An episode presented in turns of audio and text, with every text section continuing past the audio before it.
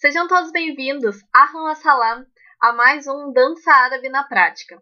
Este podcast tem o objetivo de desmistificar muitos assuntos relacionados à dança árabe.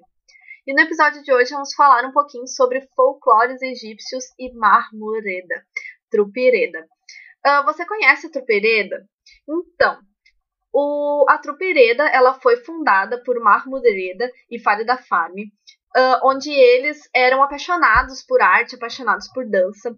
E Mahmudreda decidiu viajar ao Egito em busca de inspirações para que os folclores da, do Egito fossem transformados em dança e começassem a ser performados em palco tá? Isso mesmo. Nem todos os folclores, como a gente conhece, já são na sua base uma dança, né? Então, sobre isso, o Marmureda ele se baseia muito nas movimentações de cada, de, de cada povo, né? De como que acontecem as movimentações, como que são os costumes da, daqueles, daquelas pessoas, daquela região, e ele faz com que aquela movimentação se transforme em dança.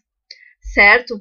Isso não acontece em todos os folclores, mas na maioria deles ele transforma aquilo ali para palco. Ele transforma aquela movimentação em dança. Certo? Então vamos falar um pouquinho sobre os folclores egípcios.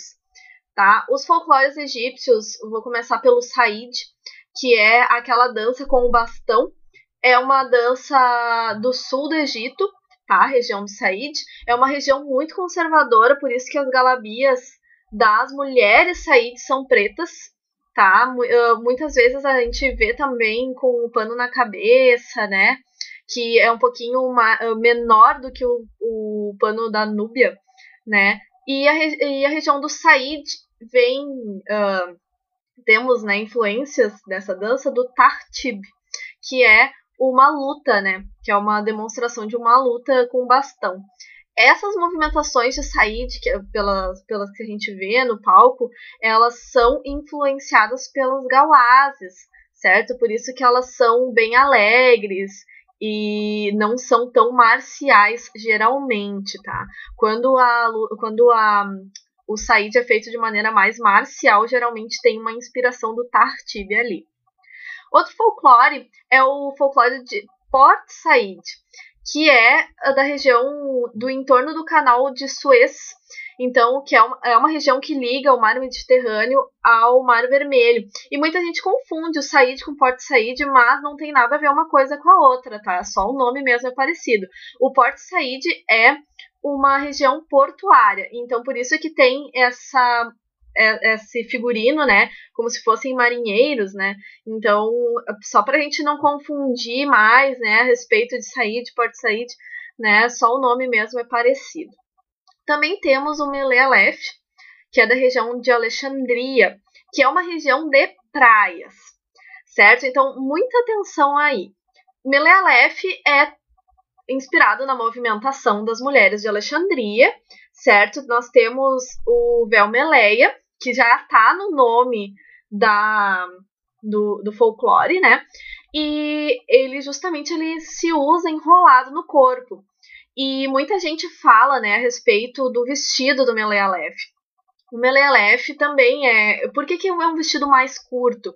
Porque a região das praias, né, as pessoas caminham na areia, então ele acaba sendo um pouco mais curto, mas temos que ter cuidado para ele não ser curto demais, tá? Ele não é usado em Alexandria uh, na metade das coxas, por exemplo, tá? Ele não é tão curto quanto algumas pessoas usam geralmente em algumas danças.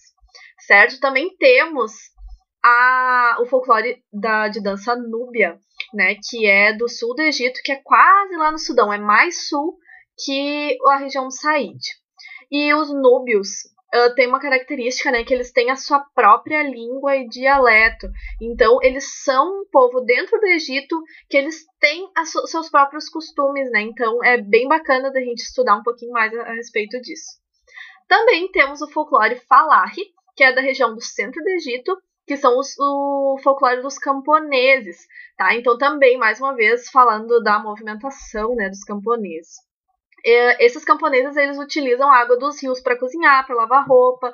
Então, uh, muita gente representa né, o falar com o uso do jarro, que tá, uh, condiz muito com a realidade dos camponeses. Certo? Também temos o folclore Hagala, que é da região oeste do Egito, que é a região desértica. E mais um que eu queria falar aqui também, que é o folclore, né? Podemos dizer que seria um folclore também, seria o Zar, que é um ritual de transe. Certo? Então, aqui um pouquinho mais sobre os folclores egípcios. Uh, não são apenas esses que são os folclores árabes, temos folclores em todos os 22 países árabes, lembrando que estamos falando apenas de Egito né? E a gente pode explorar muito mais esses folclores. Claro que algumas regiões são mais abertas que outras, então algumas a gente não vai ter tanto acesso assim de informação. Já esses folclores, eles estão muito mais abertos para nós por, por causa justamente de Mahmoud Reda, que fez todo esse serviço de uh, buscar essa informação, que trans, uh, transformou uh, a movimentação para dança e também começou a colocar a, a Farida Farm, né, que foi a figurinista, né, desses de, dessas performances. Então a gente já tem uma noção muito boa de quais roupas a gente pode utilizar para dançar todos esses folclores. Certo, pessoal? Este foi o sétimo episódio de Dança Árabe na Prática. Espero que tenham gostado. Se tiverem dúvidas, perguntas, sugestões de temas, podem enviar para o meu Instagram, marina.pereto, também por e-mail, marinapereto.denser.gmail.com. Um grande beijo no coração de cada um de vocês e espero vocês na próxima semana. Até lá!